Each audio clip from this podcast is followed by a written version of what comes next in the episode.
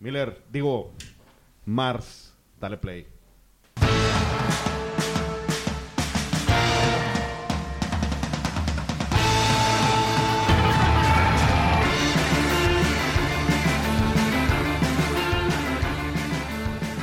Bienvenidos todos al episodio número 8 de The Wine Connection Pod, el champán de los podcasts.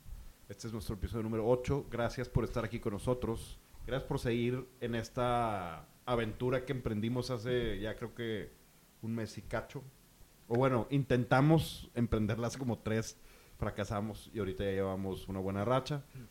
Enfrente de mí está don Humberto Falcón Cervantes Buenas, buenas.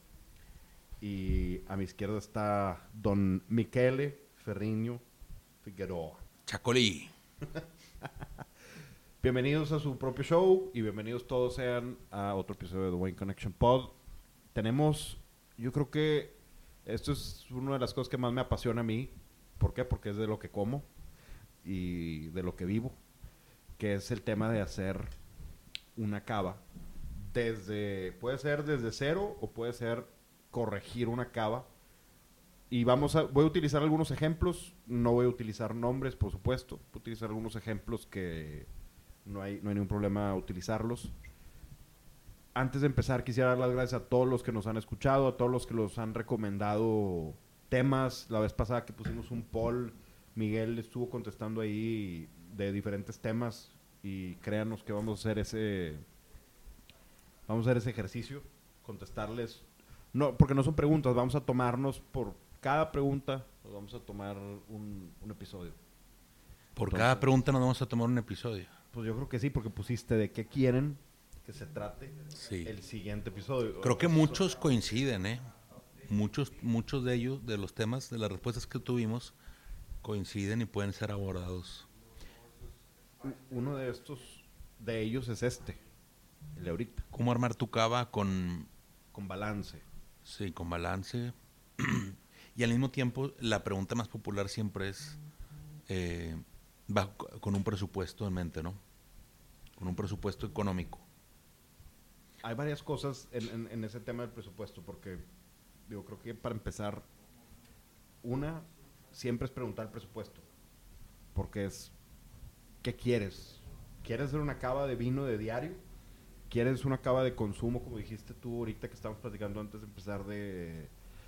De inversión. Oye, no, una cava de inversión que el vino es está en Decanter el año pasado salió como número uno de, en tema de inversión por encima de los relojes finos y encima de barcos y demás cosas. Salió como con 17% arriba. Es En- que- de- a modo de inversión. Crashó los NFTs. Fue el problema. Como, como todo mundo sabía que iba a pasar, ¿no? O no. O no te dije. Pero bueno, ese, es- ese es el tema. Y pues ahorita tenemos un, una en mano. ¿Qué, qué opinan? ¿Lo catamos antes de, de platicar de, de esto? Sí, mm, sí. Un Vamos a hablar de- del vino y lo empezamos ya. Vamos a presentar el vino. Hablamos un poquito del vino y vamos desarrollando el tema, que se me hace un muy buen tema. Yo tengo nada más. Y una, sor- y una sorpresita que traes tú, sí, ¿verdad? traigo unas, unas sorpresas que pueden ser muy agradables o muy desagradables. Ah, Este- primero explícanos eso. No, no, no, no. Ahorita que lleguemos a las sorpresas. Adelante. Sobre, el, sobre el- lo que mencionas de, la- de- de- de que el vino salió como uno de los artículos de más atractivo rendimiento, yo tengo un comentario que compartir. A ver qué opinan ustedes. Vecinos. Creo que está sesgado. Yo creo que en otras, en otras industrias donde puedes invertir, como puede ser en desarrollo de vivienda o como en relojes, bueno, en relojes también afecta un poco, o sea, eh, pasa un poco lo del vino.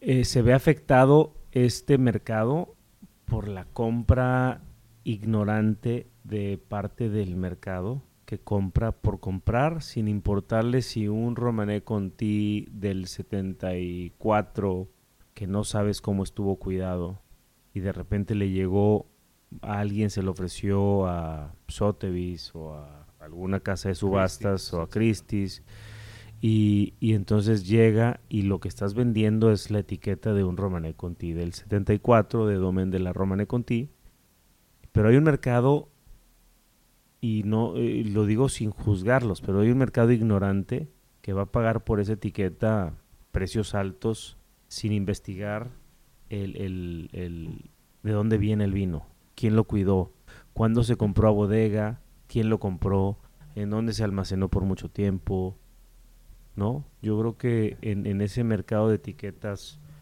eh, de caras y demandadas como son Burdeos, Borgoña, Champán, principalmente, diría yo, ¿no? Es, en ese mercado hay gente que está desesperada por comprar la etiqueta y no se pregunta ni siquiera eh, dónde, cómo estuvo guardado ese vino.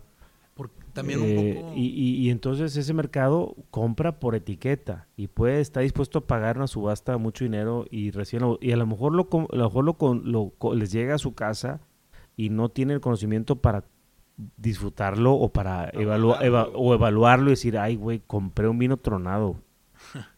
O muchas veces ni siquiera planean tomárselo. Bueno, eso, es- eso está bien, es como, eso es como arte. A lo mejor lo compran para tenerle una cava y decir, bueno, nunca lo voy a abrir, pero tengo un Romané Conti del X año. Y algún día lo voy a, voy a hacer mi éxito Lo único- de inversión. Lo único que yo creo es que en esta industria hay este factor de ignorancia de gente que compra por etiqueta. Y, y eso mueve el mercado. Por eso es que el vino da unos rendimientos tan altos, porque hay una parte, creo que tiene que ver algo con China, algo con India. eh, Pásale. No, pues está feliz por Twitter. Y incluso México e incluso Estados Unidos, creo que mucho dinero nuevo eh, que no sabe de vino, pero sabe que, que hay ciertas etiquetas que son muy demandadas y las compran sin importarles cómo estuvo cuidado ese vino. No, y un poco porque yo creo que ni siquiera tienen la intención de tomarlo. Lo ven nada más como un vehículo de inversión alternativa, como decía Diego ahorita los NFTs el año pasado y eh, antes de eso bueno Bitcoin y antes de eso etcétera, ¿no? El arte el, el arte fino siempre está ahí, el vino siempre está ahí y nada más porque ven la gráfica que va de abajo hacia arriba, de izquierda a derecha, por eso lo compran, ¿no? Teniendo en mente que luego lo van a terminar vendiendo igual al, mi- al mismo Christie's o al mismo Sotheby's. Este, eh, en parte eso es por esa razón. Ese, ese es una, pero también, como digo, lo que dice Humberto, las compras de pánico que hacen países como China. Ahorita tengo ahí un libro pendiente, me quedan dos capítulos de la industria china. Que como son compras, como si fueran compras de pánico, como aquí cuando pasó el COVID, todo el mundo estaba comprando papel de baño por alguna razón. Como si el COVID te fuera a dar... Por los videos. Hubo pánico. Exacto. Bueno, y ahorita ah, con los clim, con el, el tema del calor, la onda de calor, y salió una nota del norte que ya no hay electrolitos en los Oxxos y en los 7-Eleven. se acaba, se- bueno, pero primero se acabó el aire acondicionado. Decía que en una tienda, no sé si Coppel o una de esas, que se acabaron, llegaron los, los aires acondicionados, los climas, y en 15 minutos se acabaron. O sea, había filita para comprar. Pero es, la- es también los medios de comunicación que crean pánico. Un saludo a nuestro amigo Marco Colunga que debe estar disfrutando de esto. De Se te- Carrier. Se, se te va a acabar el chistecito, Marco. Oye, bueno, no, algo, algo- algo que, que no se toman, más bien el consumidor, y creo que es culpa del consumidor. Ellos no buscan, y esto es, para mí eso es mi chamba, el hacerle saber la famosísima provenance de los vinos. Porque si tú no sabes, ¿te acuerdas que nos tocó trabajar en una cava cava, juntos en el 2020? Ujú. por ahí. Que los, esos son, son vinos con una super provenance, pero hubo ciertas cosas que deterioraron los vinos, ¿no? Es que, es que es toda la cadena. En esos vinos no solamente si el dueño los compró directo a, la propiedad y los trajo en avión y llegaron aquí y resulta que llegaron aquí hace 40 años, pero de esos 40 años, algunos años el aire acondicionado o alguna condición de donde estaban guardados no fue la ideal y ya los tronaste. O sea, el, el, el, el, el- ¿cómo dijiste? ¿De dónde vienen? El, La provenance. el la- provenance es importante. Que tú y yo tuvimos, yo por mi lado, tú estabas en una parte, yo estaba en la otra y estábamos, tú estás eh, junto con, ¿estuviste un rato? ¿No? Bueno, bueno tú, tú- es más, fuimos tres personas involucradas. Ujú. Tú estabas, tú estuviste Yo antes. estuve al principio, Y vi luego esa ya- cava y es una cava con grandes etiquetas y, y ya. Yo no, yo no tomé control comercial de esa cava porque, porque, porque no, no era mi interés, la verdad es. Pero cuando yo pero- llegué pero- a, a lo que voy, que es algo importante, vi el due diligence que tú hiciste. Llegué y vi las cajas y decía botellas de la Tour 86 ni hombro bajo, en botellas de hombro medio. Me mandaste el Excel, etcétera. Y esto lo, lo- dije, a ver, por que es mi chamba, yo tengo que corroborar, a ver, hombro medio, ok, niveles bajos, estos niveles bajos. Inclusive a mí me tocó abrir botellas, no sé si a ti también te tocó abrir botellas. Abrimos botellas, hicimos toda esta chamba de, oye, ¿estas dónde se compraron? Ok, ¿hace cuántos años? ¿Hace cómo? ¿Qué, pasó? Platicar con las personas. Eso, eso es algo que, que fue muy... em, fue algo bien, bien interesante, pero bueno, a lo que vamos es cómo le vamos a recomendar a nuestros escuchas que, que dicen, oye, quiero hacer una cava de consumo, pero a la vez quiero tener algo de inversión. Eso sería lo más interesante. Una cava que puedas tener desde un Rebel Stroken muy, muy, aquí, ¿cuánto cuesta? 700 pesos, 600. A poder tener el Viña del Buit ahí guardado y que a la vez pueda compartir cava con un Leroy o con un Angelus. ¿No? Esa es, esa es la idea. Porque, como dijimos, estábamos platicando antes, y si tenemos puro Leroy, puro Romane Conti, puro George Vogue, puro Armand Rousseau, Nunca te vas a abrir nada. pues ah, no, te lo vas a, no lo vas a abrir el fin de semana. O bueno, sí, yo creo que sí, pero No, no, no. te- obviamente te- va- vas a esperarte a cumpleaños, a bodas, a cosas así, ¿no? sí, pero si tienes el dinero descaradamente para podértelos tomar cuando se te dé tu gana, Bueno, e- eso es una cava, ¿cómo le podemos decir a una cava llena de puras etiquetas de label drinkers? Una cava de label sí. drinker.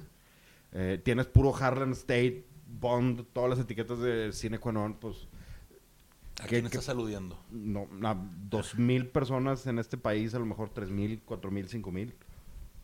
No, y, y tengo amigos que tienen esas cavas, pero pues también toman, se toman un Rebel, se toman un champán, algo más, más normal. Entonces, ¿ustedes cómo sugieren o cómo sugerirían? Yo tengo ciertas maneras, ¿cómo ustedes tienen, cómo sugerirían empezar una cava a la gente que nos escucha? Yo empiezo lados. siempre haciendo una cata ciega. Aquí acaba de llegar Paco, mi compadre. Querido compadre Paco, Paco Moreno, restaurantero, este regio, regio y, y criado en Texas y luego regresó a Estados Unidos, acá a Monterrey. Ahora está viviendo en Guadalajara. Tiene un grupo de restaurantes aquí en Monterrey y en Guadalajara, que son hidalgos, sicilianos, eh, nogales, El MIT. el. MIT, el MIT de Guadalajara. Aquí llegó a saludar. ¿Cómo estás, compadre? Muy bien, ¿cómo están ustedes? Gusto saludarlos, estar aquí con ustedes. Igual, compadre. Este, entonces, creo que, eh, y cuando Paco y yo, por eso lo, lo, lo, lo menciono alguna vez, cuando empezó a armar una cava, le dije, a ver si te acuerdas, pero dijimos, hay que hacer una cata ciega primero. Sí, claro. Siempre un blind tasting. A ver, ¿tú crees que te gusta, tú crees que te gusta eh, Rivera del Duero? Sicilia. Sí, ¿tú crees, que tú, ¿tú crees que tomas que, que Vega Sicilia, bueno, que Rivera del Duero es tu región más importante? Ok. Y si te fueras por esa, puedo decir, bueno, le quiero meter 10 mil dólares, o 100 mil dólares, o mil dólares, lo que cada quien trae presupuesto. Y te vas a ir a esa región y vas a buscar primero, pues, las etiquetas conocidas y famosas, porque estás con- asegurando de alguna manera que, que- que eso es. Pero yo le dije a Paco, como le he dicho a muchos amigos, hay que hacer un- una cata ciega primero. Eh, Nuevo Mundo, Shiraz australiano, Malbec argentino, Carmen chileno, alguna mezcla del Valle Guadalupe, este, Cabernets de, de Napa, Pinot Noir de Oregon, Syrah de Washington, este, Burdeos, Borgoña, Ródano Norte, Ródano Sur, Rioja, Rivera, Cataluña, y ahí te vas yendo en cata ciega, o sea, probando diferentes estilos, quizá no tantos, ¿Y qué buscas en la cata?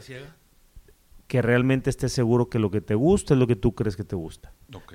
Porque tú puedes decir, yo voy a llenarla de Burdeos, porque a mí me encanta Burdeos y voy a comprar todo el Lafitte, Carroat de Lafitte, todos los segundo, tercero, cuarto y bordos, este, bordo superior que haya.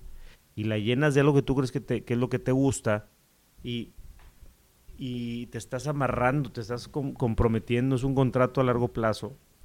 Yo creo que lo que último que quieres es que sentir la presión de tu cava, ¿verdad? De tener vinos que te tienes que tomar porque a lo mejor no son de guardia. O, porque, o tomarte vinos que no te gustan. O que escogiste un vino que a lo mejor no, no te... Lo, lo conoces bien y ya no te pareció. Y tener esa presión de los espacios en tu cava es, es, o Qué- sea, es lo peor que puede Qué feo, qué feo Sí, que claro. una pasión y un gozo de repente se convierte en obligación. Es como cuando te casas mal. Es como cuando te casas mal. Sí, claro. Y ya estás casado, güey, ya. No, pues es que no, es que realmente no me llevo bien, no, o sea, le gustan otras cosas diferentes a las mías. Tenemos, o sea, no es una buena pareja, una buena complemento, una buena compañía, pues ya estás casado y ya te fregaste. Ahora, A tener ah, hijos. y, y luego, o, o ya tienes hijos y ya estás casado y ping, esta no es la vida que quería. Digo, estoy exagerando el ejemplo, pero una cava, Más o menos. No. No, tanto, no tanto. pero una no sé, cava te me voy a puede... divorciar de alguna cosa de mi esposa o de la cava, no sé cuál, pero... Pero creo que entonces la, la cata ciega que yo propongo siempre es para que sin prejuicios tú pruebes en un rango de precios de 20 a 50 dólares, precio tienda. Porque creo que ahí ya los, pre- los vinos expresan un nivel de calidad y expresan la región, ¿verdad? Pues a, a ver, en, en 10 dólares todos los vinos saben igual. Todo está corregido, todo está- o, sea, o- o muchas cosas son muy similares. Yo creo que, que de entre 20 a 50 dólares y hacer una cata ciega. Eh, claro, con la idea de que digas, ¿sabes qué me gustó más este? Mi primer lugar fue este, después me gustó mucho este, me gusta mucho cómo huele y cómo entra en boca. Quizá al final algo cálido no me gusta. Entonces yo te empiezo a sacar mucha información, empiezo a hacer preguntas que, que- que yo voy a saber interpretar muy bien. Prospección comercial.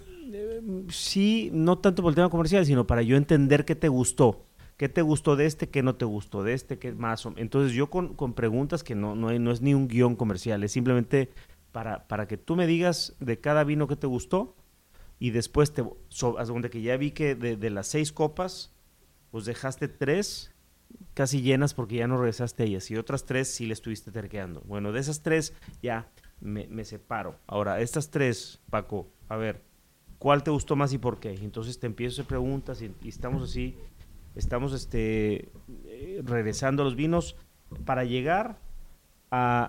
Gracias. Para llegar y al final decirte, mira, ¿te acuerdas que tú me dijiste que, que- que no te gustaba el vino californiano y que te encantaba el Ribera del Duero nada más? Pues mira, el que te gustó más es un Cabernet de Sonoma, este, de, de así Toma tal. para que aprendan. Entonces, así, de esa manera, tú ya sabes, ay, güey, ¿sabes qué? O sea, sí me gusta Rivera, pero ya me di cuenta que en una cata ciega no fue mi favorito. Entonces, ¿qué vamos a, qué vamos a, qué- o sea, en base a eso, ¿todo bien, Diego? No, ¿Sí? ¿A dónde fuiste? A contestar una llamada. A mandar un fax. No, no, no, a contestar una llamada. Ah, ok. Este... Por supuesto que no haría eso aquí. Fuiste a hacer un depósito. No, Alguien, ya, cerra- ya cerraron alguien. el, el Banregio aquí. Ah, ok, ok. Banorte también. Ya no existe Banorte el Banregio. también, El Ban- Banorte. Banorte fue un gran golpe. Ese estaba de los 50, quién sabe. Banco Mercantil. Que ya Norte. cerró Banorte. El No, Centrito- no, no, no, El no. centrito no va a existir. Ya no. Ni pero modo. no es por falta de clientes, es por, es por este, automatización. automatización No, pero el, de Calzada San Pedro que está enorme. Sí, pues, El- que en el centrito, va- pues, si siguen así va a desaparecer todo, güey. Todo el mundo va a correr el centrito, güey. Siguen votando por, por este espérate. Eh, no, no te metas. eh. Yo creo que Miguel ha hecho... Mauricio Fernández tenía todo bajo creo control. que ha habido una falta de planeación, pero... pero oye, entonces, Eh, Yo te quería contestar eso con dos cosas. de la sea, cata ciega. sí. Yo, yo primero recomiendo la cata ciega Sí. para que tú digas, ah, ok, sin ver etiquetas y sin saber regiones, Me esto es lo que más me gustó. Ujú. Ok, el, el problema con eso es que de entrada eh, estás poniendo el presupuesto para elaborar esa cata, en donde se te abren tantas botellas y te das cuenta verdaderamente de lo que te gusta, pues en una cava que ya estás arriba de los eh, que 50 mil dólares, ¿no? ¿Para qué? Me perdí un poquito en, en- No entendí por qué el- el tema. Porque estás, si estás abriendo vinos para saber cuáles son las regiones que te gustan Y para el primero es una cata ciegas. ¿Esa cata cuánto te gusta que cueste? Es que no importa. No, seis bien. botellas de vino. De Seis. a 20 dólares son, Seis 20, para son conocer las 120 regiones. dólares. Al menos te da una idea, Miguel. No, es para comprar una cava de... ¿De cuánto dijiste? De 50 mil dólares. No, hombre, güey. Esto es a cualquier amigo quiere tener una cavita de esas de refri en su casa, güey. No, por eso. Nada más compra lo que te gusta. O sea, la idea aquí es para empezar a hacer una cava, yo lo primero que diría, sea una cava de 24 botellas o de 240 o de 2400 y sea de 1000, 10 mil o 100 mil dólares, hay que empezar por una carta Sin ciega. duda. Y por eso yo lo que siempre he propuesto en el podcast es no hay que tener miedo a probar cosas nuevas. De hecho, es lo que yo, yo casi nunca repito botellas eh, por tratar de conocer. Y sí, eh, yo quería simplificar un poco mi respuesta hacia la misma pregunta, a- a como tú lo contestaste, digamos.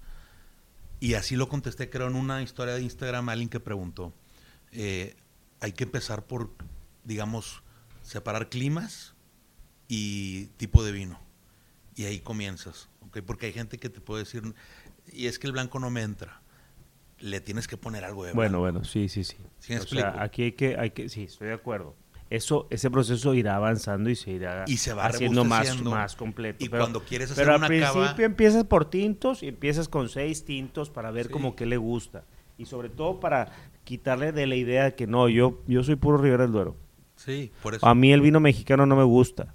Es que a mí el vino argentino me- es el mejor porque una vez que fui con mi vieja a Buenos Aires cuando el dólar estaba a un peso por, no sé, o sea, no, a 10 mil pesos por dólar. A ver, no, quítate la idea, tus experiencias, tus emociones y tus eh, creencias y a ver una cata ciega, ¿qué te gustó? Ya, a cata ciega, a copa, hacia copa, ¿cuál fue el que más te dijo, ah, este me gusta, este entra con madre, huele bien rico, en boca lo disfruto, no me cansa, no está tánico, no está alcohólico, está balanceado o tiene mucha acidez o no. Ahí está. En base a eso vas construyendo. Entonces, para armar la cava, primero yo diría, ¿qué te gusta realmente? Pero no puede ser tan monocromática, ¿estás de acuerdo? No, Porque si no vas a terminar con puros gameo, pinot noir o- o... Es ¿sí que así se empieza una cava, güey. Teniendo nada más un solo estilo. No, un estilo, no un gamé. A ver. Sí, no, me refiero. Entonces Ah, tú porque en el mismo estilo, claro, primero empiezas con un estilo. ¿Qué es lo que más disfrutas? Y Pero hay una a- cosa donde, no, donde voy a eh, entrar, perdón por... que termine, ya No, iba a es que, es que estás en el teléfono y como estás distraído, no, no viste lo que estábamos peleándonos ya. No, no, ¿Sí ya viste que- que nos estás peleando? Sí, yo sé que Estoy están peleando, pero quiero... quiero... No, güey. No, deja que termine un a ver, bueno, ok, da- dale, dale. Es que estaba contestándole a un cliente una Por cava. eso, está bien. Bueno, ahorita hablas del cliente de tu cava. Sí. Dile a tu cliente que estás grabando un podcast. De eso. No le puedo decir eso. de, hacer- de una cava. ¿eh? No le puedo decir eso. Dile que de cava y dile que, dile que esas que quiere comprar, no. Y que estamos a punto de mencionar su nombre. Sí, es más, a ver, vamos a... Sube una foto. Y ya vi quién es. No. Oye, lo que... Entonces, ahí voy, espérate. Dale, dale. No, lo, que, lo que- lo que yo creo es que empiezas primero con un... Yo lo que recomiendo, un estilo, eso es lo que te gusta. Y en tu refri de botellas caben 24. Pues métele 18 de esas. Estoy de acuerdo. Diferentes, no el mismo vino. Pero si te gusta Burdeo Superior. Bueno, ¿qué hay tipo Burdeo Superior? Diego, ¿qué hay tipo Burdeo Superior? O sea, De- a, a tu cliente le gustó de, de probar Malbec de Mendoza con barrica, de probar Shiraz de Barossa, de probar un Maria Tinto, de probar un este, Prisoner, de probar un Rioja Reserva, un Rivera Crianza, un eh, Priorato, un Burdeos, un Borgoña y un San Joseph. Y le gustó Bordeaux Superior. Ok. ¿Qué, ese estilo, ¿qué le ofrecerías? Que no sea Burdeos.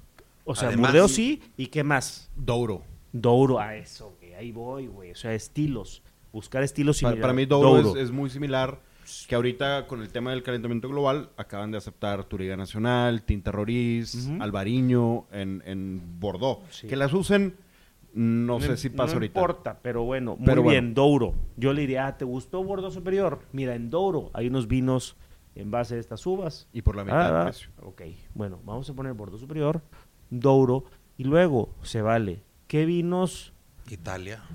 De Italia? Italia Central. ¿Qué vinos de Italia? Umbria. Vino ejemplo, vino vino de Nobile de Montepulciano. Güey, ¿no? Que son vinos así. ¿Qué es un Bordeaux Superior? Pues un vino a base de Cabernet Sauvignon principalmente, que tiene una parte vegetal importante, fruta roja, fruta negra, eh, un alcohol medio, tanino medio alto, acidez media alta. Ah, bueno, en ese lo, medio lo identificas el estilo de vino, cuáles otros vinos en otras regiones hay similar. Y en ese estilo es lo que te gusta, bueno, ahí te va. Cuatro regiones diferentes. No sé si a lo mejor en Sonoma o a lo mejor en Washington hay algún cabernet de clima Uh, más algo de frío. Walla Walla. Algo de Walla Walla, un cabernet de un Walla cabernet de Walla. No, no sé, alguna... Colombia Valley, los, los Kilsada Creek, no el caro, sino el Es- eh, que, es- entonces, que son muy bordeleses. entonces ya le das un approach a un estilo de vino. Y sabes que su cava le va a gustar porque lo que le gustó, ahí está. Eh, De eso le vas a meter más, pero como tú dices, claro que no tiene que ser monocromática.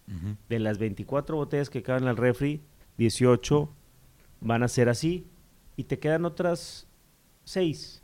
Ahí le metes un blanco, un rosado, un súper sobremaduro este, de Barossa, un Shiraz así, ya sabes, de alcohólico, le metes un, un gamé de Boyolé y ya, para que vaya probando. Ah, mira, sabes que me gustó el gamé. O sea, me gustan estos y me gustó el gamé. Y, que, o- y más que ir probando, que eso también, digo, lo puedes ir comprando y te vas dando cuenta con tu recorrido de conocimiento del vino, es tener cosas a la mano listas para cualquier emergencia. O sea, Exactamente. si no le vas a poner un Porbelli a... a- a- estás llevando al siguiente paso. Muy bien, vas perfecto. voy perfecto. Vas perfecto. Bueno, ahora puedo decir lo que quiero decir o... o- Pues seguiste en el chat. Eh, eh, Sigues en el teléfono. no- no sé si- Así está muy difícil. Espérate, espérense. ¿Quieren saber o no? ¿Quieren saber? ¿Qué? ¿Sobre qué? De, de lo que les voy a decir. es de lo que Es estamos que ahor- hablando. ahorita, ¿no? ustedes están peleando porque... Nos- porque yo sé que él... peleando. Ya llegamos a un acuerdo, de hecho. Yo sé, pero él, él quiere que no... Estamos más de acuerdo que nunca, güey. Y tú en el teléfono. Yo Ya sé se porque resolvió. es el consentido, pero ahí te va. ¿Cómo ah, el experimento? Así lo hubieras puesto, el experimento. El tema de, de este tema de, hacer- de solamente los vinos, porque supongo que nada más estaban hablando ahorita que me fui a hablar por teléfono, estaban hablando solamente de los vinos, de, no del diario, sino que... No, hombre, te perdiste. Es que, es que no supongas. Te, te perdiste. Bueno, totalmente. esa es una gran- Si no estabas aquí. Sí, no. Bueno, ¿Qué ok. construimos sobre una suposición? Ok, entonces díganme de qué están hablando. De cómo armar una cava balanceada. Ok. Yo quiero llegar al, a lo que después de que dijo Miguel, siempre hay que tener una cava de inversión también. Sí. Que Ahora, esa- vinos de inversión. Vinos de inversión, pero lo que voy con vinos de inversión te lo voy a poner de esta manera. No vinos que diga, ay, en, en- sabes que en 10 años este eh, este Latach 93 que compré lo voy a vender en más lana. No, vinos de inversión me refiero a voy a cenar con fulano de tal que es mi cliente tal y yo sé que le gusta la Touch 1993, voy a sentarme y no voy a ver los centavos, sino voy a ver los pesos. Le voy a abrir tal botella de vino a fulano para hacer negocios. ¿No crees que eso es un vino de inversión? Sí, está bien, es una gran idea. Yo diría que tenemos que partir la cómo armar una cava balanceada como en capítulos. El primer capítulo es es qué estilos ir comprando, ¿verdad? Así que eso ahorita llegamos a qué, meterle a la cava. Primero por estilos, yo diría. Yo, yo contesté lo mismo, to- totalmente Primero por estilos. Es- es por y- estilo. Y, muy importante que no sea monocromática. No puedes tener en tu cava puro alión, porque qué hueva, güey. O puro O puro... Rioja o puro de lo que sea. O sea, digo, a León me gusta mucho y todo, pero por decir algo, ¿no? O, o- pero no, tienes que tener, ¿cómo, es- ¿qué es lo opuesto, Diversidad. a, no ¿cuál es es lo una opuesto cava. a monocromático? diversidad, aunque es una palabra sensible en estos momentos. No, pero ¿qué es lo opuesto de Diverso. monocromático? No, Eh. pero con, cro- con colores, algo súper coloreado. Ah, güey. ¿O eh, ¿Qué sería? Technicolor, Technicolor. Technicolor, algo Technicolor. Technicolor. Eso, me gustó mucho que, que- que- que lo que tú propones es que tengamos una cava eh. Multicromática. multicromática, multicromática. más chido Technicolor. Segundo, ¿cómo la armas? Yo, yo lo descubrí. Vamos a probar ahorita un experimento. Ahorita que se te viene su. su ah, íbamos a hablar de no hemos hablado. Pero ahorita. Primero el vino. experimento y luego ya el otro vino. Es más importante. No, primero, primero el Astovisa lo, lo presentamos porque pues, tenemos que compartir un vino. Bueno, pues entonces me sirvo tantito más. Segundo, ¿Sabes? segundo y para no perdernos. Ahorita pr- prueba este, compadre, por favor. Se echó la etiqueta. Sí, pues era nada más para transportarse. Entonces, segundo es yo, como yo recomiendo, porque así dividí la cava de la casa que tenía eh, cuando, cuando me casé. Tenía una cavita, le cabían como un mil botellas. Y, la, y eran tres paredes. ¿Tú fuiste? ¿Tú fuiste ahí? ahí. ¿Tú estuviste ahí, güey? No, Sí. varias veces. No. Sí, güey. En la cava te voy a estar a la cocina y luego al fondo. Eh, ahí, ahí tenemos fotos tú y yo y ahí están guardadas. ¿Sí? Te la- pues las tiene Íñigo. ¿Te acuerdas que nos tomaron fotos o nos... No las de mi casa de Italia. Ah, la- las de acá de Colorines. Alejandría. Eh, Jardines San Agustín. Colorín, ¿no? No, Bueno, Jardines San Agustín. Ya sé cuál. Ahí sacaba. Estaba la cocina y había un, un family que lo convertía en cava con, con aparatos de refrigeración y todo. Sí, y eran tres paredes. O sea, era un, era un cuadro y entraban tres paredes. La pared entrando a la derecha, yo ponía ahí todos los vinos que no estaban en el súper, o sea, que no eran marcas de supermercado. Y en ese entonces eran vinos promedio de 10, 15 dólares. Y ahí había diferentes, de los estilos que me gustaban a mí, ¿Cuántos tenías, más o menos? ¿Cuántas De- botellas? casi mil botellas. Zúmbale. Y en la pared de este lado, entrando a la derecha, tenía. Esto lo platicamos en la cava de tu casa, Paquito. También, dividirla por, por, por, por ocasión. Por ocasión. Entrando a la derecha eran vinos de hasta 15, 20 dólares, muchas cosas, y de una botella por caja, ahí compraba por caja. Para que mis hijos pudieran entrar, o se invitaba a amigas que no saben nada de vinos, y le, le decía, de esta pared, lo que quieras. Hasta para hacer sangría o si quieres cocinar, me vale. Eso, date, dense. Y mis hijos, así está la tuya, ¿verdad? Y tengo, tengo un cliente amigo también que dice, esto es para que mis hijas hagan sus fiestas Sí, y que no me duela Claro, si agarran... pero tienes que físicamente dividirlo. Claro. Y que tus hijos y tu esposa y tú en la borrachera sepas que ibas a agarrar y no importa.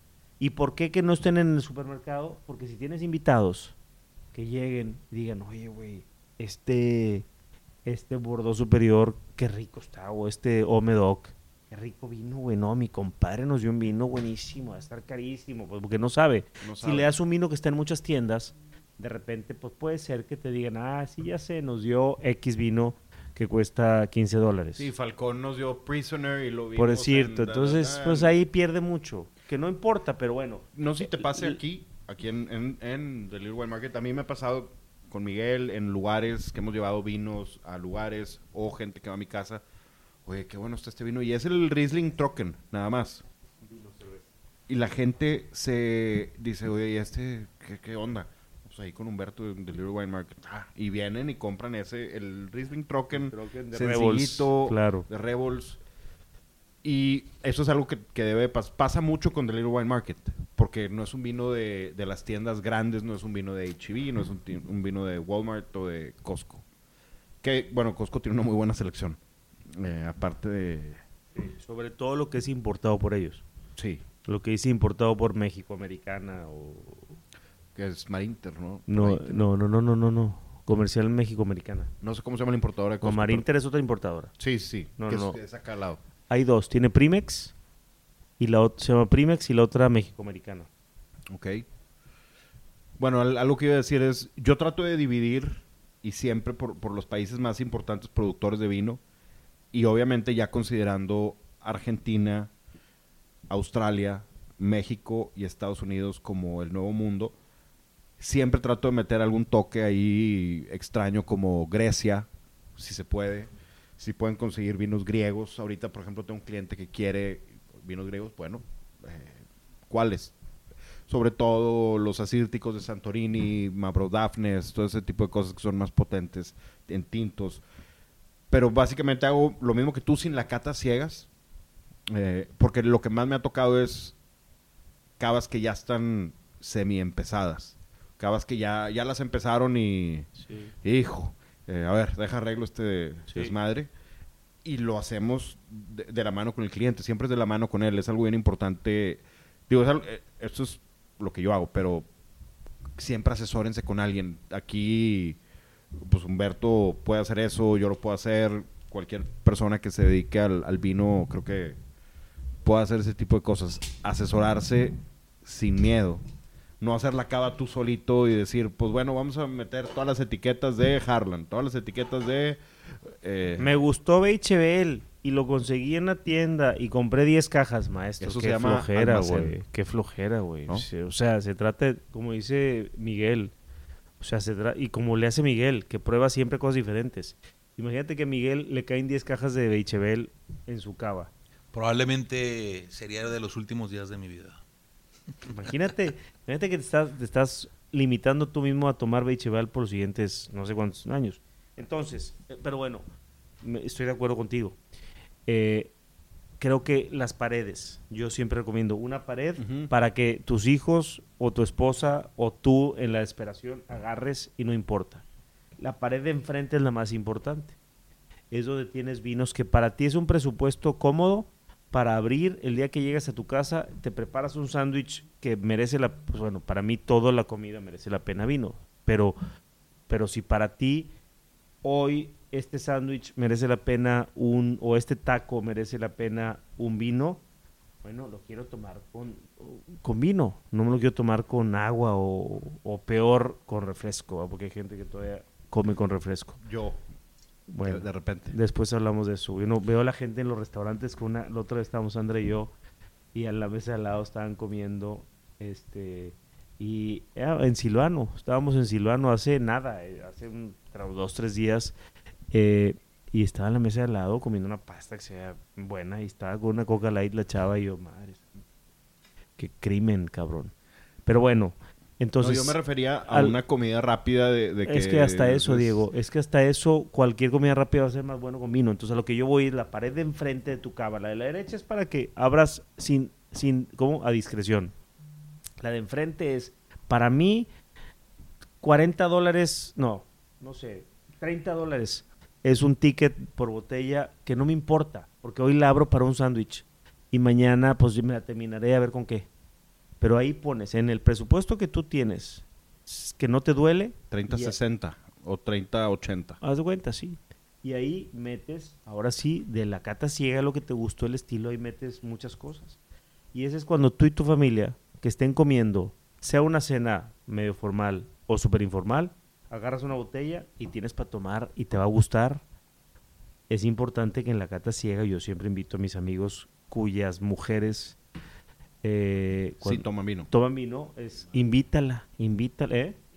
Y mandan aparte, sí, y que, y- y que regañan, las regañonas, este, que, que, que estén en la cata, porque pues ahí en esa pared vas a agarrar de tu día a día lo que quieras. Y si es una cava de 24 botellas, bueno, 8 son de las que puedes abrir cuando sea, otros dos estantes de 8 son las de tu día a día, y tus otros dos estantes, y voy a llegar a lo que tú haces también, y que, y que, y que estás reconocido por eso, es vinos de inversión. Ahora sí, ahí Gracias métele, tu... ahí métele los vinos que, que oye, ¿sabes qué, güey? Voy a me están ofreciendo dos botellas de, La fit. de la FIT porque alguien las vendió y es cosecha 2005 y está muy bueno y es buen precio, cómpralas. Porque un día, o el 2005 para ti es un año memorable por alguna razón, o tu hijo nació, o lo que sea. Entonces, se creó YouTube 2005. 2005. Vamos a que es festejar que, el, se creó. el mejor año de Burdeos en los últimos 40 años junto con el 10, 2020. 20. Los 20 en Borgoña y Burdeos vienen top. Si nadie le metió mano, están en la Entonces, No, pues no, no había contaminación, no había gente que estaba contaminando el viñedo. El viñedo estaba muy sano. Entonces dio mucho, mucho mejor rendimiento. pero eso no tiene que ver tanto nada más. O sea, tiene que ver con el clima también. El, el clima obviamente es, es un factor, pero creo yo, metiéndole un poquito de mi cosecha, espérate. Está bien. Que- ah, es paréntesis. Sí. Ok. Creo yo que influye mucho que no había mucho tráfico en, en las ciudades, no había mucho... O sea, la gente no estaba en los viñedos tanto tiempo, a lo mejor es un viñedo, un vino con menos intervención, quizá. Está bien, me, puede me to- ser. me tocó probarlos. Puede ser, pero bueno, espérame, espérame. Sí puede ser.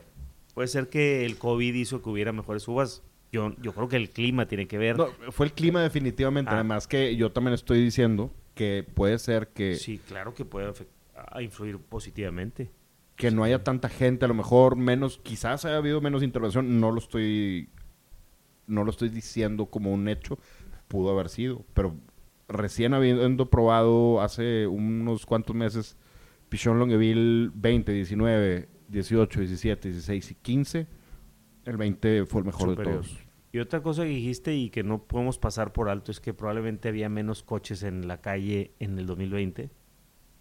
En todas las ciudades en grandes, todas las ciudades grandes. cercas de seguramente cercas. había cercas. Seguramente había menos contaminación también. O sea, todo influye. O sea, hay- tenemos que ser abiertos a Que eso eso. es parte del terroir, todo lo que pasa en el año, no nada más, creo yo. Esto, Sí. Y esto es una creencia mía y no sé si lo hemos platicado, que el terroir no nada más es la tierra, no nada más el clima, es la gente, todo lo que sucede ese mismo año, eh, todo lo que pasa alrededor del viñedo, todo eso yo lo considero el terroir.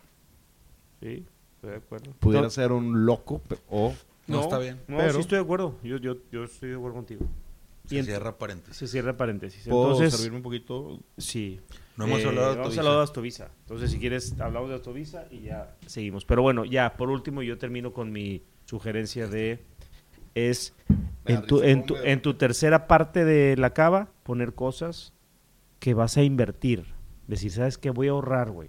Y me voy a comprar esta botella porque un día la quiero abrir Así es. como tú dijiste, Diego, no nada más para venderla, pero un día vas a hacer un negocio con alguien o vas a ir a pedir la mano de tu novia o vas a hacer algo relevante o Exacto. quieres o vas a festejar a un logro tuyo que dices, me lo merezco, ahí tienes ese vino. Pues yo creo que las cavas tienes que dividirlas físicamente en tres. Lo del diario que no te importa que tu esposa abra la botella y te diga, hice una carbón, este, una carbón, una, una este, ar- eh, Mulled wine. no, no, no, el- no, no, no, no. Casco esa madre.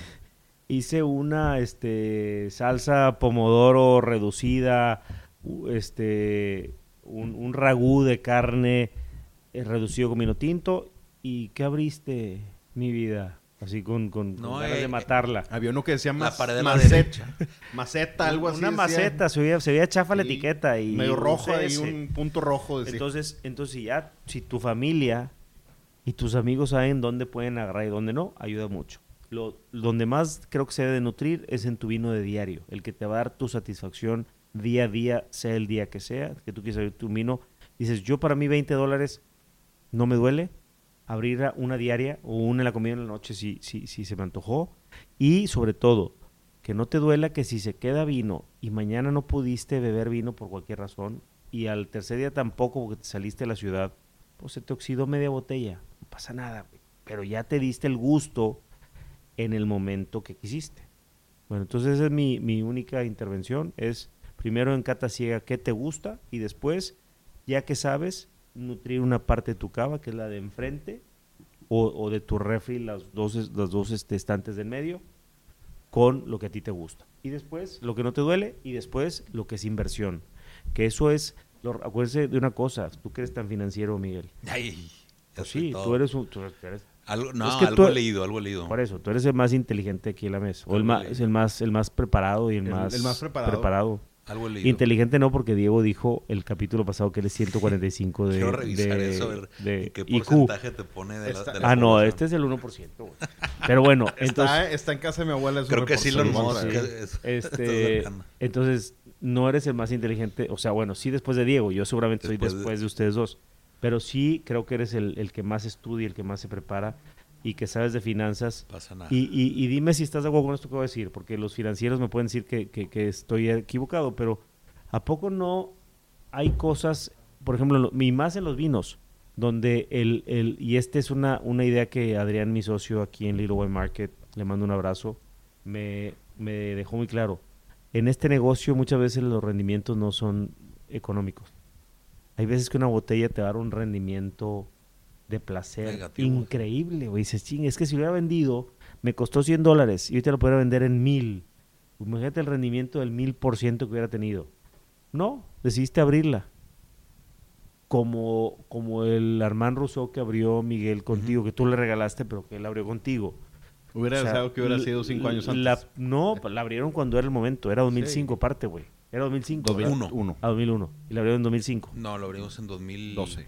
12. Bueno, si lo hubiera vendido Miguel, a lo mejor lo hubieras vendido con un rendimiento importante.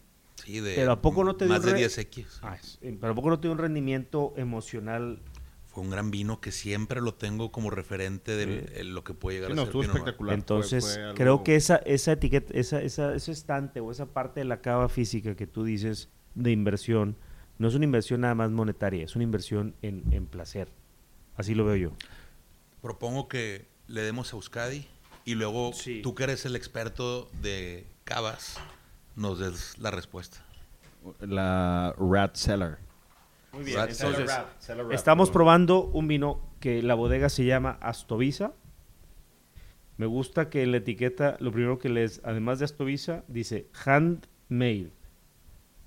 es un vino vasco de, de Álava. Eh, Es, es lo que iba a preguntar, está en inglés y los españoles es- no es les gusta mucho. Entonces estás que no, que no, pero que son anti-yankees. anti-yankees. Pero es Pero- de exportación este vino. Eh, sí, yo no sé si la local también trae esta etiqueta. Yo creo que sí, porque aquí está atrás la local de ellos. Ah, no, aquí viene. Miller nos manda viene- saludos que nos va a dar cirrosis. Aquí viene mi contraetiqueta. Dile que yo también lo quiero mucho, que él siga haciendo este Grammys por toda su vida. Y que a él no le va a dar cirrosis, dile. No, ya tiene. Dice aquí, entonces, Astovisa, y dice un vino vasco, dice handmade. Luego abajo, state bottled. ¿Qué quiere decir state bottled? Que en la, en la bodega se... Viene de un solo viñedo. De, un viñedo y se embotellado en el- embotelló, se embotelló o ahí vinificó y se cultivaron las, las uvas. Lo que hablábamos de la uni la, la semana pasada. Hand Harvest, yo creo que tiene que ver en esta bodega sí, porque sé que usan cajas de 7 kilos para hacerlo a mano, porque es un viñedo que está como a unos 45 minutos de Bilbao, al suroeste, una zona montañosa. Este, en- eh, en- es, es Álava, esto es Álava. Es un, es un chacolina de Álava, un chacolí de Álava. Oh, No, no Guetaria, esto es, no es Guetariaco, este es, este es Arabaco. Arabaco. Arabaco, Arabaco. Chacolino. El. Gatariaco es el que está más al este, al noreste de Bilbao. su- ok, sur. No, Sí. no, no, no, no, Suroeste, no. Getaria está...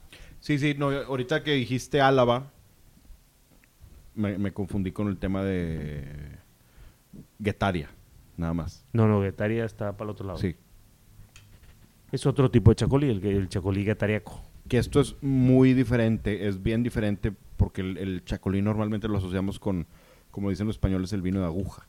Que- y esto no se siente el Cero. ese mini CO2 que, Es que un- llegan a tener. No, este es un gran vino blanco que lo hacen en Álava, al, sur al sur oeste de Bilbao. Es eh, Ondarrabi Suri 100%. Single Vineyard, es un viñedo de 6 hectáreas. El viñedo lo plantó Pepe Hidalgo, que es un, es un don, don chingón viticultor en España. El vino lo hace Ana Martín, la enóloga misma que hace el señorío de Cuscurrita o el, los vinos de Castillo de Cuscurrita. Y esto es, eh, recolectamos las uvas autóctonas manualmente en pequeñas cajas y seleccionamos en mesa solo los mejores racimos. O sea, es un, es un vino handmade, como dice ahí en la etiqueta. Las fermentaciones experimentan mucho con huevos, con tanques en forma de huevo. Bueno, los huevos que tienen Sí, el forma de hormigón. un huevo. de Hormigón. hormigón. Pues es que los tienen, hay, hay, de, hay de concreto, hay unos que son de piedra, güey, no sé qué piedra, pero tienen concreto, hay unos de plástico, entonces experimentan con fermentación en, esta forma, que lo que platica Ana es que cuando estás fermentando, yo nunca he fermentado en, un tanque con forma de huevo, entonces no, no sabría decir más lo que supe de ella y de otros productores, que la fermentación produce movimiento.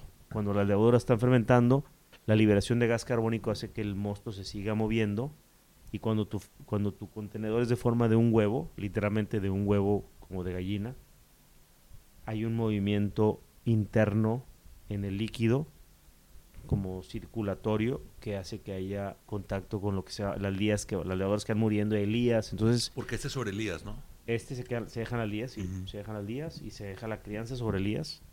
Y bueno, ¿qué opinan? A ver, tu nota de cata, Miguel, en nariz. Eh, mira, es la primera vez que pruebo un chacolí. Me parece... Estás empezando te- empezando por como si empezaras a leer García Márquez por 100 años de soledad, básicamente. An- cuando estás empezando el hábito de la lectura. Ajá. Sí, vas a empezar a leer y empiezas por 100 años de soledad, haz de cuenta.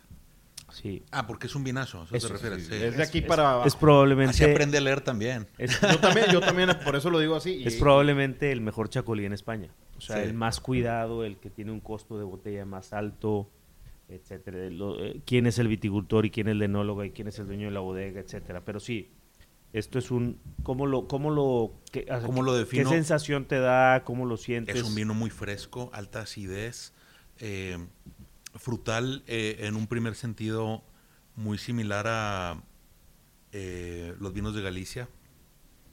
¿Me pasas un poquito más? un poco más floral. Gracias. La acidez eh, sigue siendo muy estructurada, pese a que es alta. Y el final es, de, es medio a, a medio largo. Eh, es un vino que lo siento con, mu- con muy buen cuerpo sin ser sobrepesado. No sé cuánto, qué porcentaje, qué volumen tiene de, de alcohol. eh, 12, pero se siente 12 pun- 12.5. Sí, se sien- no se siente así como los nuevos estándares, ¿no? De, de 13, 13 y medio. Eh, pero sí, me recuerda mucho a Galicia, ¿eh? Me- eh, eh, eh, por la acidez y por el estilo de fruta muy de muy cítrico, muy manzana verde, algo de, de, de fruta de, de piedra, ¿verdad? Lo que mencionábamos del famoso melocotón y Y versus, albaricoque. sí, el baricoque. Melocotón y albaricoque. ¿A tú, Hay, hay una ¿Tú, nota de menta, mentol y... ¿Cómo se llama el peppermint? Sí, hierbabuena. No, no, no, no. Eso significa peppermint. No, hierbabuena es... Ay, güey. ¿cómo? ¿Cómo lo puedes definir? no, eh, eh, híjole. Ponle un Eh, adjetivo. Es como canela con menta. Es la menta que te pica. Ok. ¿Te acu- ¿No te acuerdas de los No, chicles? sí, Es- co- me- me- cuando dijiste canela, eh, me persuadiste, claro que sí. Eh, es como esa canela mezclada con menta. Muy, muy, muy interesante. Luego, luego. yo, yo me iría más por canela ahora que lo comento. Sí, sí, como de del chicle ese de primo hermano de Juicy Fruit, pep- eh, Pepper, Peppermint. Sí, güey, las Altoids. Es, chingada, se me da el nombre, ¿cómo se llama? Pero no es, no es hierbabuena. No, es- es- me suena más a canela, ¿eh? O por, por lo menos el dulce tipo canela. El, y tiene, tiene esa fruta que dijiste, hay mucho, mucho, mucho... La manzana verde, que es pues, bien, bien rica. Eh, hay un poquito de melón. No maduro. Melón... On the ripe. Melón verde, la cáscara del melón. ¿Qué, qué opinas de mi comentario que se parece a Galicia? Sí, pero mucho más ligero. Porque los, los vinos gallegos, y hablan en específico los vinos de Rías Baixas, tienen más peso, tienen menos acidez, un poquito menos de acidez. Este tiene más acidez, tiene menos peso, lo cual hace que a mí me guste más en lo personal. A mí también. O sea, los vinos no tengo nada en contra de Rías Baixas, me gustan mucho para ciertas ocasiones.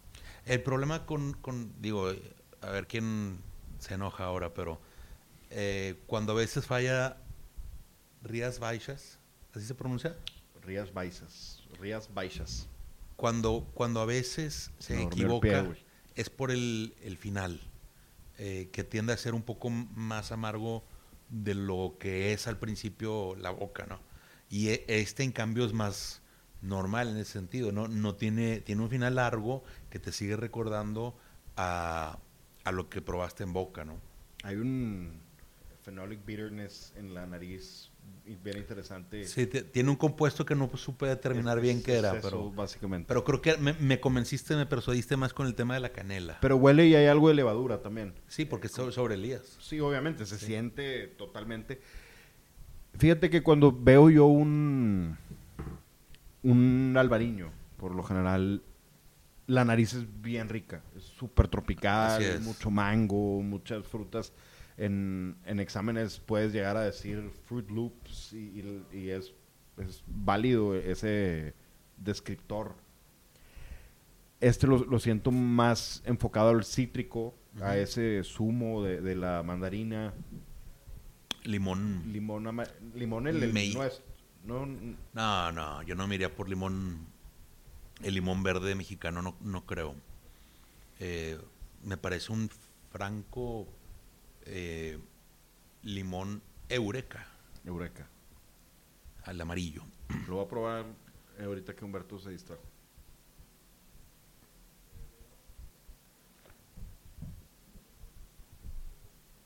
Digo, llevamos todo el show probándolo, ¿verdad? Ya te tomaste como cuatro copas. Ya sé, pero no había hablado de él y quería... Salivas muy bien. Que, Sí. o sea, la acidez está increíble. La acidez muy y, buena. y lo único que puedo pensar es... Se siente un poquito mantequilloso sin ser... man- sin, sin que sea mantequilla. Pero me queda claro que son las lías. Y creo- luego, luego pienso en... Pienso en dos platillos. Y esto... Ok. Ahí di- discúlpenme mis amigos vascos. No me gusta la paella. Pero creo que jalaría con paella. Sin duda. Pero, pero con la paella, ¿con qué tipo de paella? Yo no soy experto en paella. Eh, creo que es un vino de marisco, sin lugar a dudas. Más que de pez. Sí. ¿Sabes qué? Fish and chips. Es algo que me gustaría. Por, por lo frito, por la grasa que, que contienen y el, esos dos. El batter este... Que el, ¿cómo se sí, la, la, el- la harina frita, vaya. el- No, la... Perdóname. El... la crema... El... eh, con lo que lo bañas. Sí, sí, el, el, butter, sí, la... No, estoy, se me hace que me estoy equivocando en, en eso. ¿A qué te refieres? Hola Berta, ¿cómo estás? Tenemos visitas. Invitados, en visitas. Llegó una amiga de la tienda y del podcast, Berta Saca. Gran amiga, gran clienta. ¿Algún comentario, Berta? Que siempre ha sido escuchado desde The Right Wine desde A ver, 2019. Por, Berta, ¿por qué no nos concedes una nota de cata? ¿Algo quieres decir, Davino? Pues es uno de los vinos Apúntale que me micro. gustan mucho. También, es más, ahorita lo traigo aquí.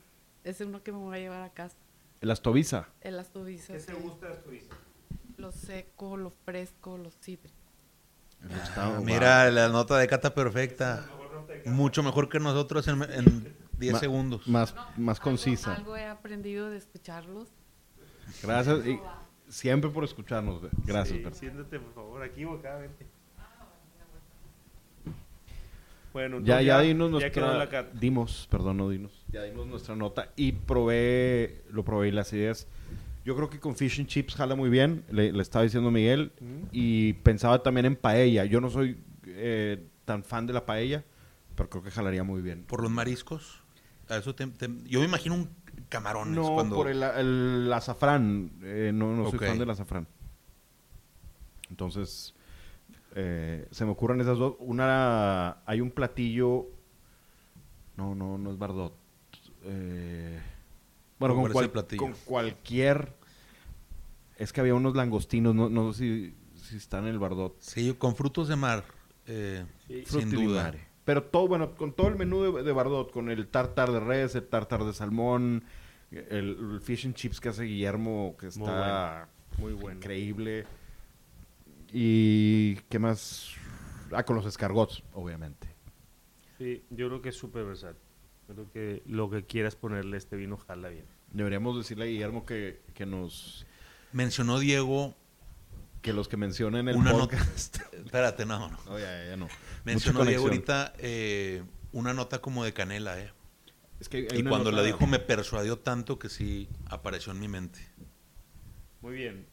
¿Probamos el experimento o quieren hablar algo más? Vamos a probar del No, experimento. nada más eh, felicitar a los vascos. Gran pueblo. Gran y- pueblo. y Gran que pueblo. produjo esto. A mí me gusta la lluvia. Ellos viven en lluvia. Mira, huele, huele Es una esta zona- parte.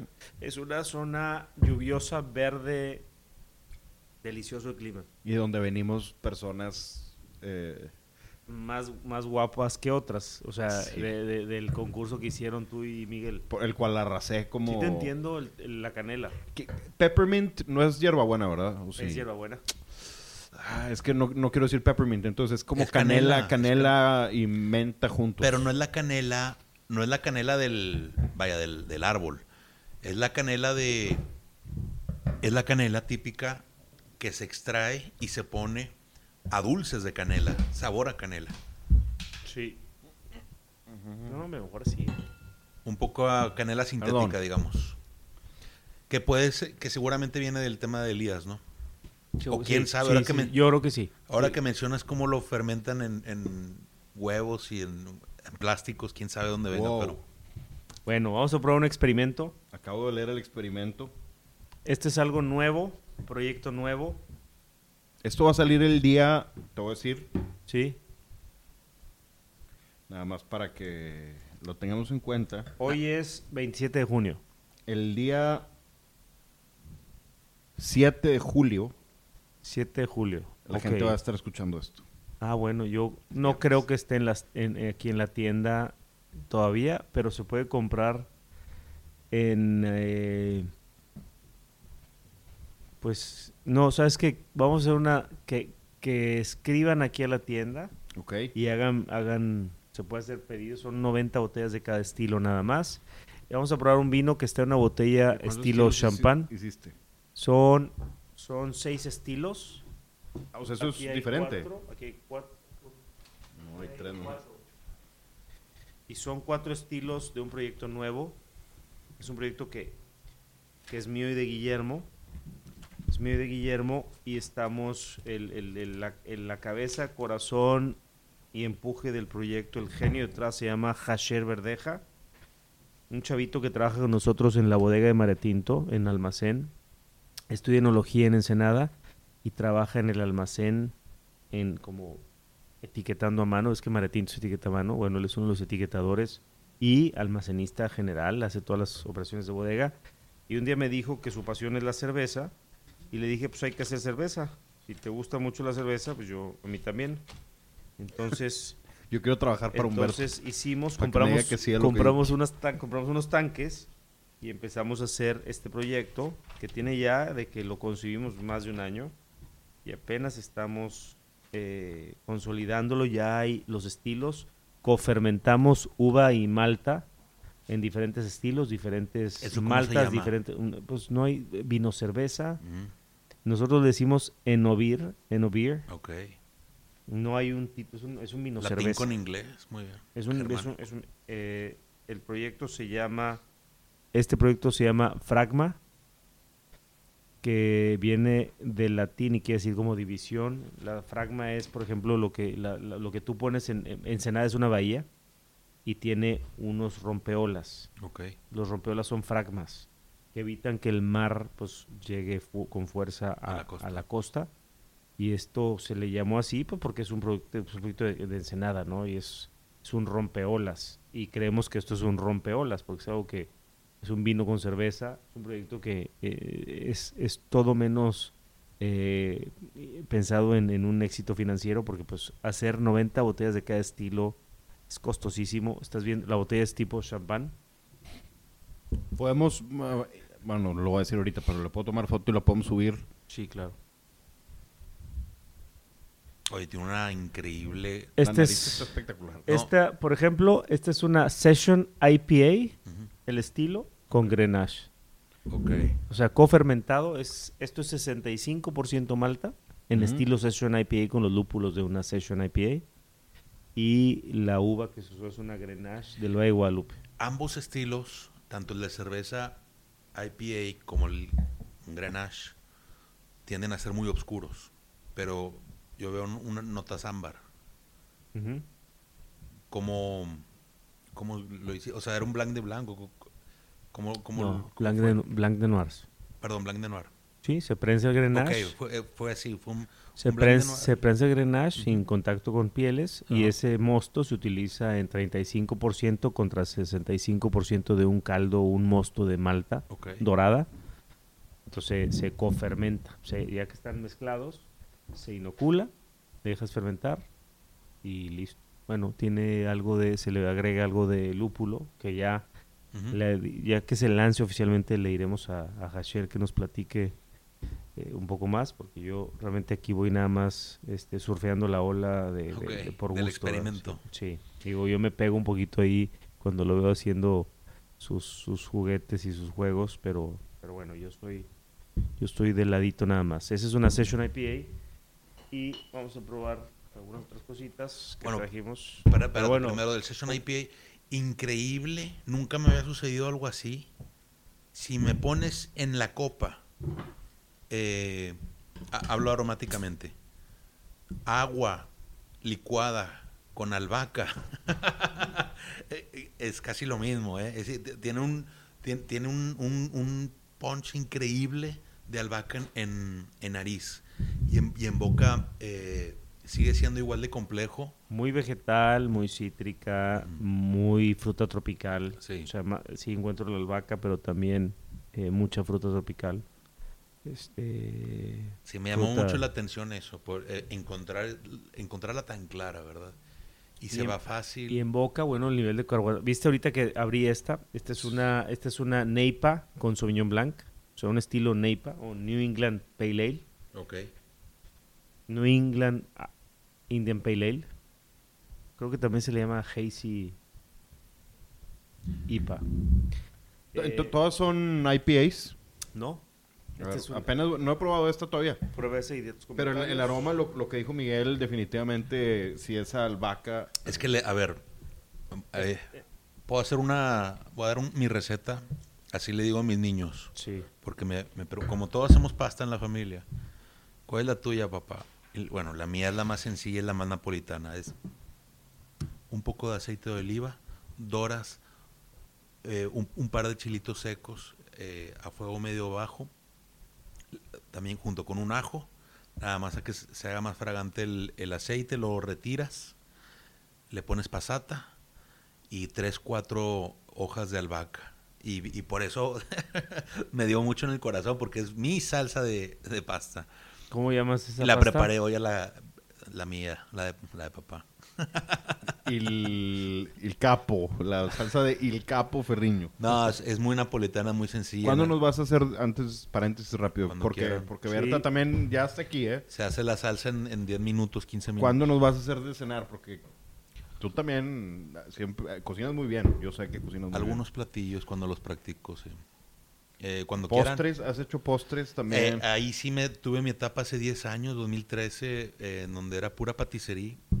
me, me aventé muchísimos videos, libros y horas en el horno. Y Sí, dice el señor, a ver, todo, todo porque, no sé, tengo muchos intereses. La cocina es uno de ellos también. Pero sí, de- no he hecho pastelería en, en años. Si lo intento ahorita, no creo que me salga bien una tarta.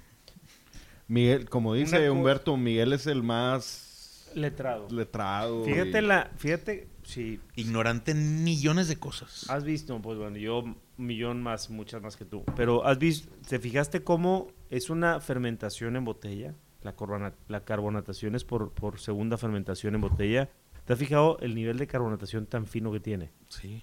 Este Hasher, mi respeto, es un... Saludos a Hash- saludos a Hasher. Hasher Verdeja. Hasher Verdeja, saludos. Muy bien, nos probamos ya la... eh, Hay mucho limón sobre en, en- La Session IPA, con, sí, muy cítrica. muy cítrica, muy algo de, tropical, de pimienta, ¿eh? Muy vegetal. En boca es rica, te dan ganas de tomarla. Tiene frescura. ¿verdad? Es, para mí es. Y son 90 botellas nada más, casi de cada estilo que se hicieron. Después sigue una Neipa. New cofer- England IPA. Neipa cofermentada con Sauvignon Blanc. Otro Mira qué, mira qué linda espuma, güey. Ve, güey. Oye, ¿cómo se llama Hasher? Hasher. Hasher. Y, y te dijo más o menos a qué, cuál, iba el- eh, cuál iba a ser el estilo, cuál era el objetivo de Pues, cada experimento. No. ¿Por qué, no, ¿por qué eh, Sauvignon Blanc? ¿Sí me explico? Pues él traía sus ideas en la cabeza y yo le dije, échale, güey, o sea, me- ya lo que tú traigas en mente en estilos de cerveza. Aquí vamos a poner ahorita una sour A ver. que trae Brett.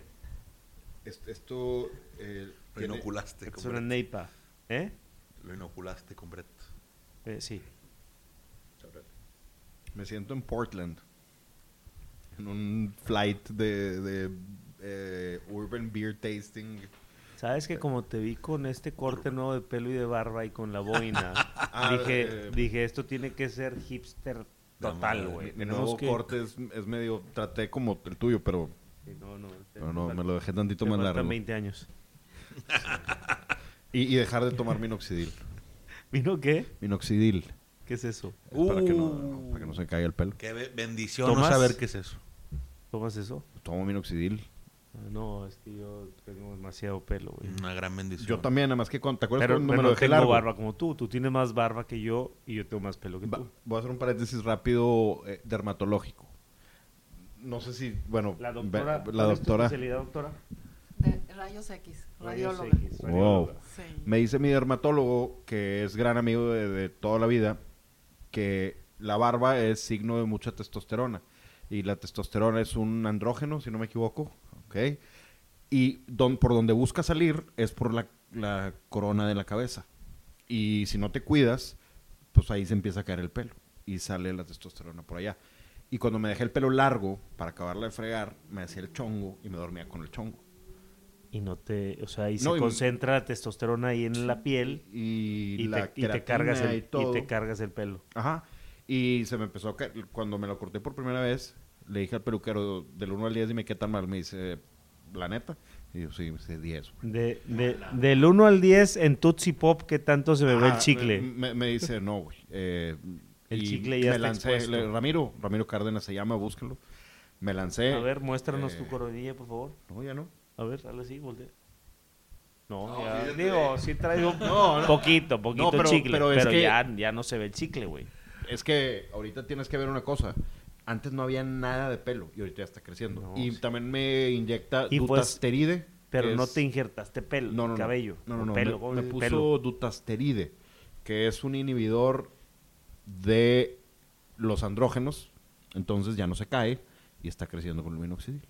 Qué bueno, porque la otra cosa es, he visto El amigos... fraile es lo más... No, he visto horrible. amigos que se injertan, güey. Ah, sí. Les Jorge quitan- Fernández se puso... Que les quitan, eh, sin quemar raza, ¿verdad? Pero Ay, bueno. Piorch, Piorch es Piorch, es un vaquero, no pasa nada. Pero tengo amigos, Indiana, ¿dónde tengo vives?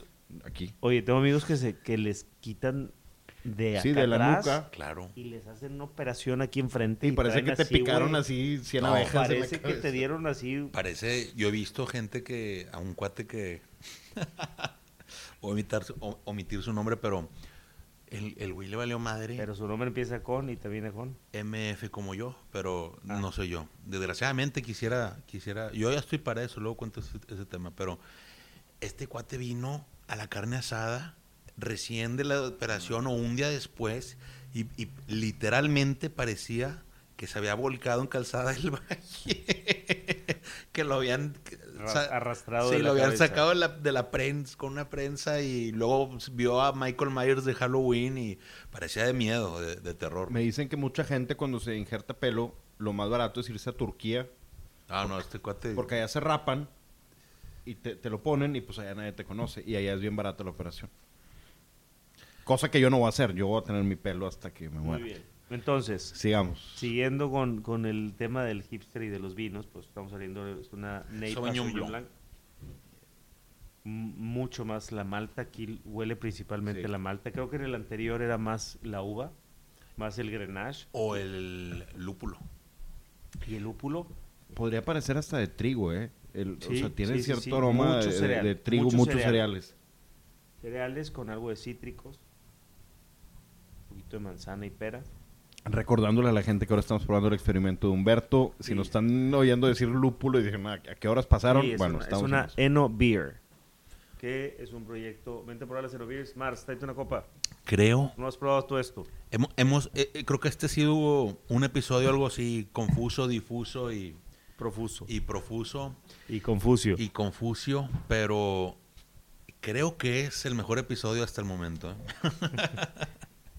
A ver, Berta. A ver, empezamos, Mars, con una A la doctora, Session por favor. IPA Grenache. Esta no la has probado tú, ¿verdad? Le pusiste pura...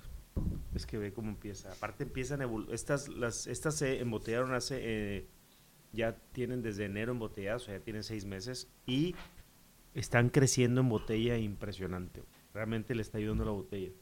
Oye, no te pregunté, ¿cómo, cómo qué alcohol por volumen podemos esperar más o menos? Entre 8 y 10 grados eh, grados de alcohol. Muy bien. Son 90 botellas, deberán de salir por ponerle un número, van a salir como en 15 dólares por botella. Ok. Esto es una Indian Pale Lager con moscato. Con moscato, a ver si está más dulce. A ver. Debe tener menos alcohol, ¿no? Esta. En teoría, teóricamente. Un poquito menos de alcohol. Es- este es el moscato. ¿Te acuerdas que hace mucho antes de que sacaras el moscato Sí, este me es diste el- una muestra de moscato canelli Es este. que te lo dio alguien en dónde? Cuando abrimos el culé de Serrante en tu casa hace...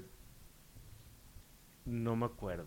Me acuerdo el culé Serrante. Ese día, si hubiéramos probado otro vino, no me acordaría. Me Sí. acuerdo de, de, de culé de Serrán 2016. Qué pedazo de vino. No me acuerdo qué abrimos. Tenía, tenías muestras de Moscato Canelli que no sé dónde venía. No me acuerdo.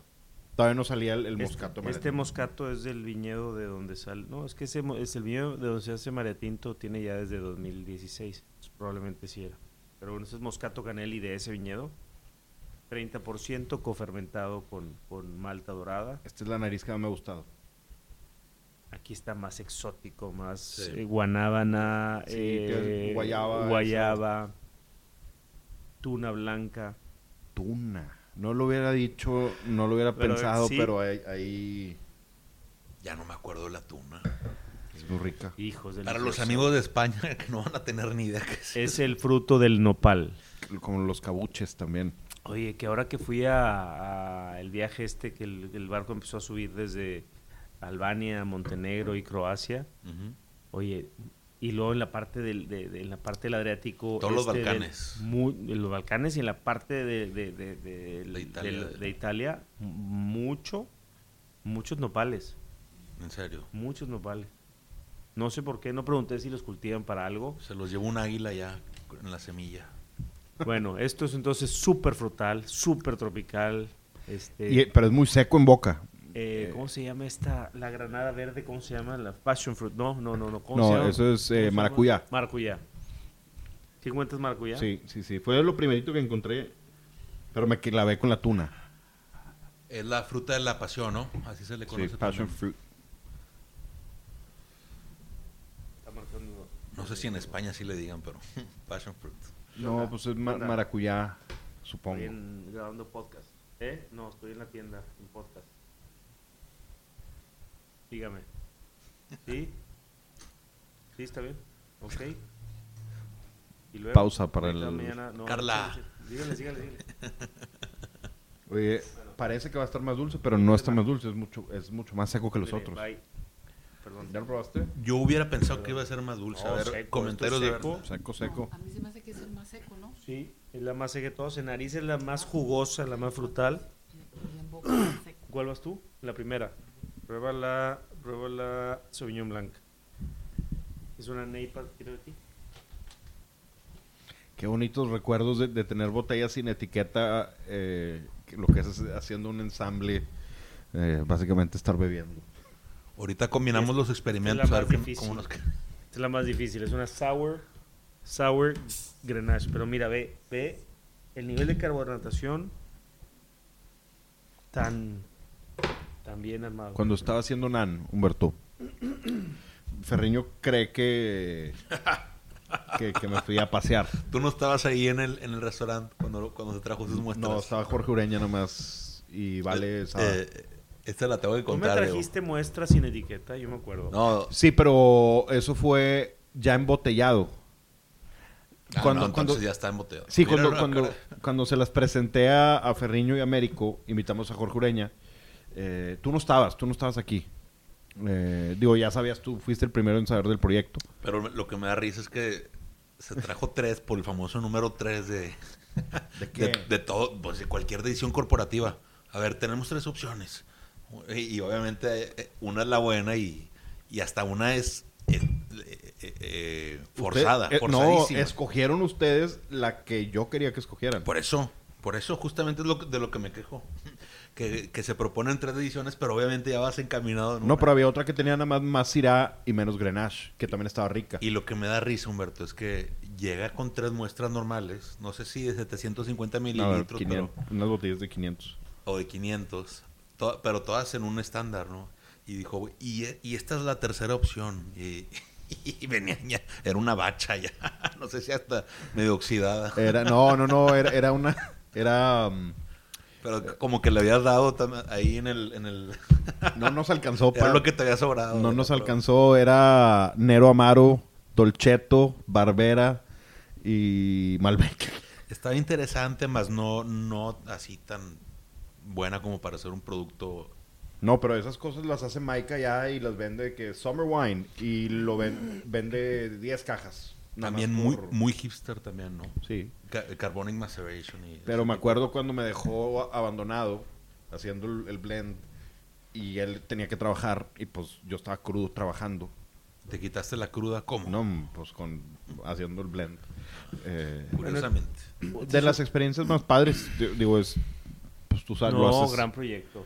No, me refiero al, al- al ensamble. Sí. Hacer hacer, un- uno, hacer uno. Y, y estar escogiendo de dónde y cuál y eh, me la pasé increíble y me la pasé fuera de mis cinco sentidos.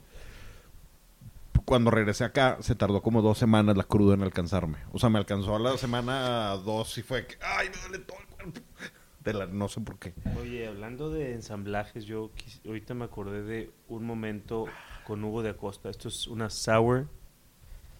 La sour es con Grenache también. O sea, el estilo de sour. Aquí trae una fermentación más compleja. Hay, hay un... Trae así es volátil más alta. Trae seguramente algo de bread. Sí. Inoculada. Bueno, me estaba acordando de, de cuando estábamos empezando María Tinto. eh, un día yo, de las primeras mezclas que empecé a hacer, cuando los primeros dos años de María Tinto, 2002 y 2003, el 2002 fue eh, solamente vinos de Santo Tomás, 2003 ya había vinos de Hugo de Acosta, vinos que hacía en Nado de Guadalupe y vinos de Casa de Piedra. Y, me acuerdo que le estaba enseñando una de las, de las muestras posibles, lo que dice Diego, de algo que me gustaba. Y lo interesante de, de cuando haces mezclas, tú pruebas. Y yo le decía a Hugo, es que mira, hay una barrica de Cabernet cuando la pones en la mezcla le da, le da mucha complejidad y le da mucho carácter al vino. Y además le da evolución, porque una barrica de un año más viejo que el resto de las barricas. Y me decía Hugo, a ver, güey, tú no, tú estás haciendo una mezcla ahorita, tú no puedes darle evolución al vino antes de embotellarlo, Claro. porque entonces ya te metes con toda la parte química y física del vino. Este, le vas a poner una acidez volátil más alta, un nivel de oxidación más alto, una turbidez, una, una estabilidad diferente al vino que los vinos más jóvenes.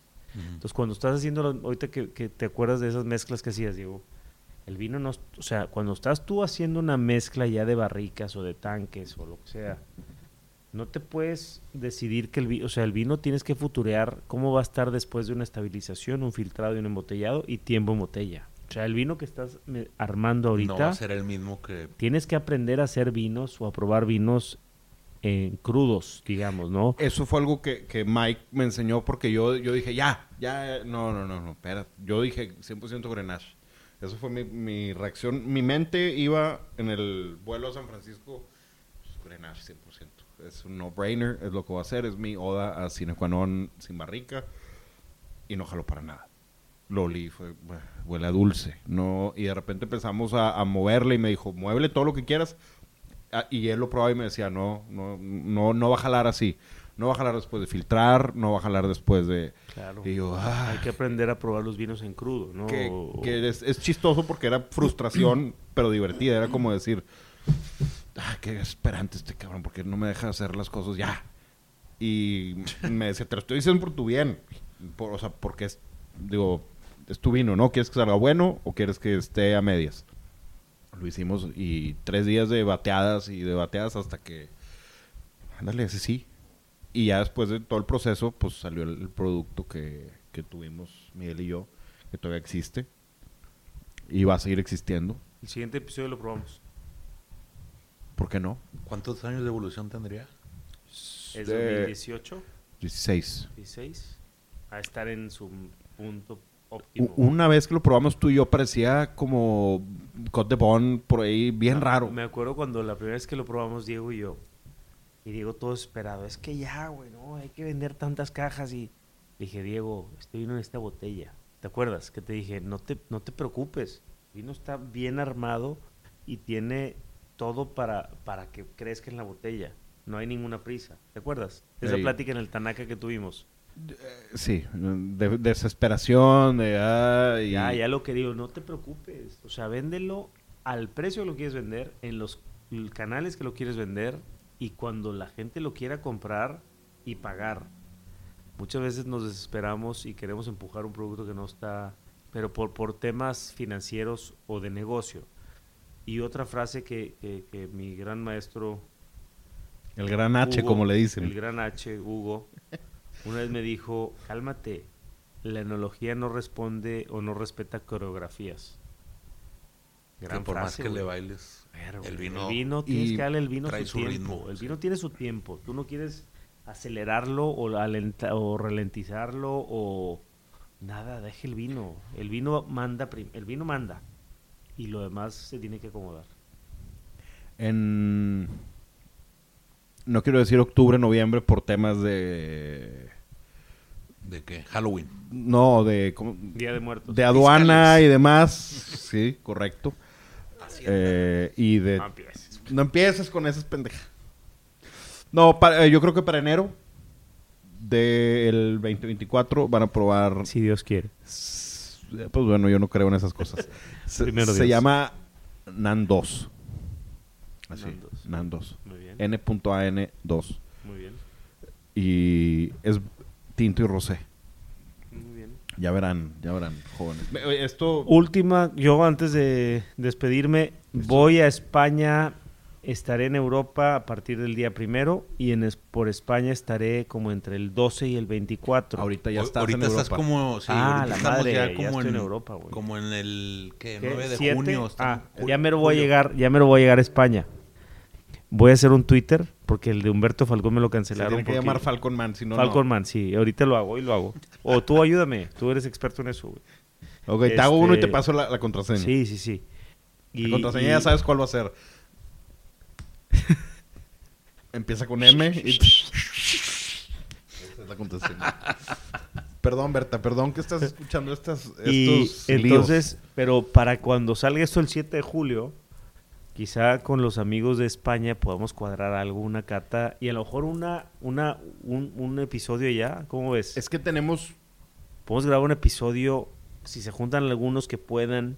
Yo empezaré de Barcelona, va a ser, Bar- empiezo el 12. Barcelona, Pamplona, Guetaria, San Sebastián, Bilbao, La y si- Guardia. Y si, te caigo a San Sebastián, Espérame, pero no, me interrumpa. 18. Sí, sí, cáeme, claro, cáeme, se güey. podrá... Sí, claro. No, sí, yo te digo cuándo. Pero bueno, ahí va.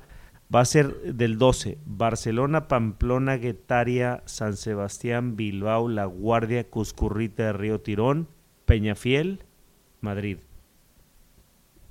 Iré visitando y comiendo y bebiendo, pero podemos organizar algo. Hay mucha gente en Madrid y mucha Sí, gente pero en, pero en Guetaria. pero sí caile. Me gustaría. Creo que me puedo hacer un espacio, no estoy seguro. Caile en Guetaria, güey. Sacamos, sacamos este, en, vamos al Cano. Poder. O en Madrid. Vamos a Opaso. Es que en Madrid tengo donde quedarme. Bueno, vamos a Madrid. Ándale. 20, 21, 22 o 21, 22, 23 de julio en Madrid. 21, 22 y 23. Hacemos algo en Madrid.